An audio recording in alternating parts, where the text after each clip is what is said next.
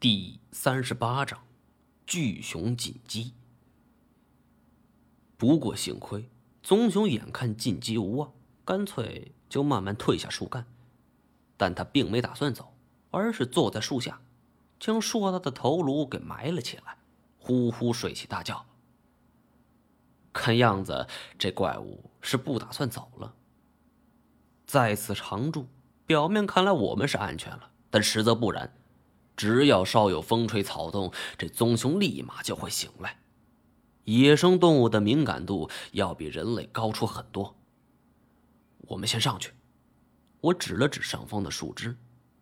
四个人选了一处较为繁茂的地点，如此一来，可以坐在树枝上，解放双手。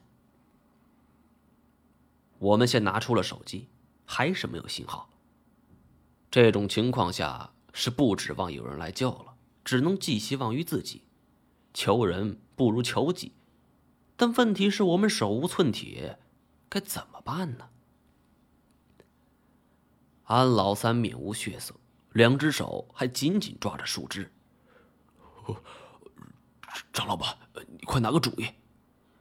就是，这兄弟太他妈不是东西了，怎么没招他没惹他的，干嘛冲我们来？我一愣。随后想起了一件事儿。安大哥，三年前那事儿，你也有份吧？安老三听我这么问，不由怔了一下。别别别，你开玩笑呢？我进这行才多久，怎么可能呢？他笑容十分尴尬，看上去像是在打马虎眼。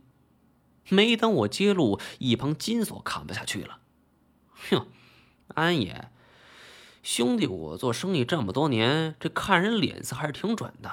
我拿您当爷，你他妈还真拿我当孙子。安老三神情更为尴尬了。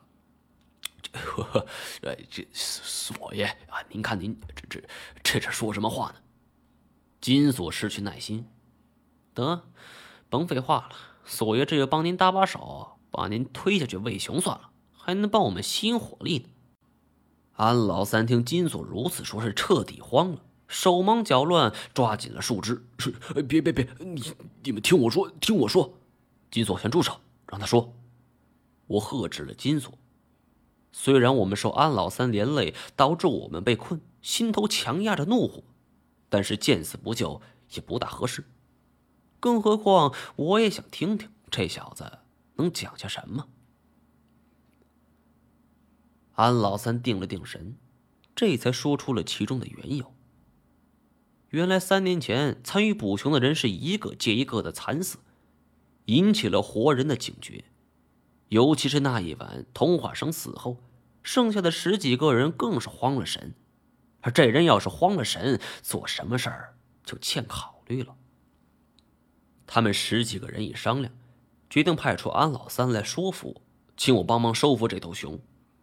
可是明叔，我未必会答应，因为安老三是个聪明人。我三年前不肯为钱做这事儿，三年后肯定还不会答应。可没办法，安老三只好另想办法了。可偏偏在这时候，我所打听的事情有了眉目，这令安老三是喜出望外，而前往这个地址的地方恰好。就途经棕熊的地盘，而这才有了诓我来此的理由。安老三跟我来的真正目的，不是要给我引路，而是要来我杀熊的。我想明白事情来龙去脉之后，真是气得肺都要炸了，真想一脚把他给踹了下去。但我完全没料到会是如此答案。安老三。你他妈还是人吗？安老三此时也完全没主意了，哭丧着脸儿。这这张张老板，说说句实话，兄弟这么做的的确不地道。但是，童爷他对我救命之恩，我不想在童爷地板被别人给吃掉。这时太监插了一句：“看下面。”低头看，那棕熊被我们喊醒了。此刻他抖了抖毛，懒懒的伸了一个懒腰。走到树下，百无聊赖蹭着痒，似乎对这大餐是志在必得了。说句不该说的，这熊不发狠的时候，看上去还是挺憨态可掬的。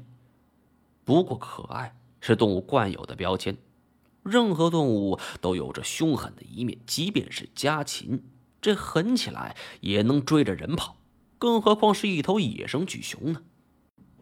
它宽厚的后背蹭着树皮，未及，还用后背撞了一下。这红皮云山是猛然摇晃了一下，这种情况谁也没料到，而我更是猝不及防，坐在了最外围。一下子就摔了下去，繁茂的枝叶抽打着我全身，减缓了我下坠的速度，但这完全没用啊！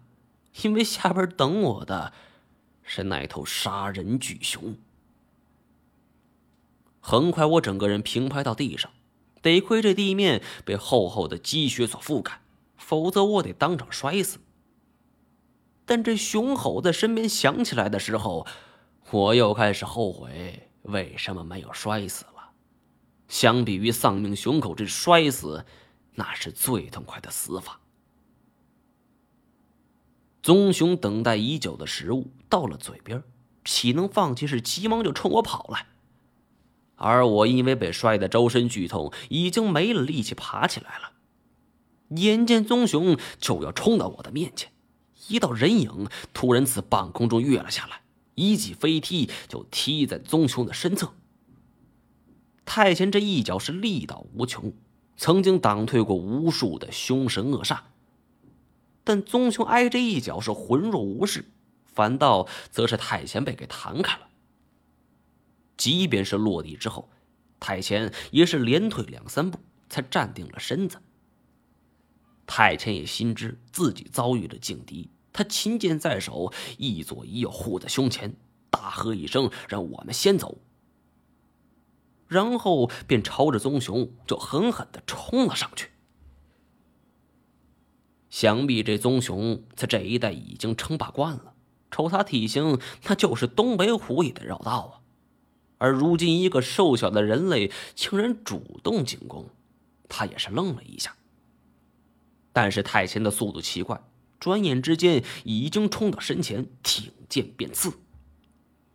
然而太前虽快，但是棕熊更快，他扬起了巨大巴掌，狠狠的拍了下去。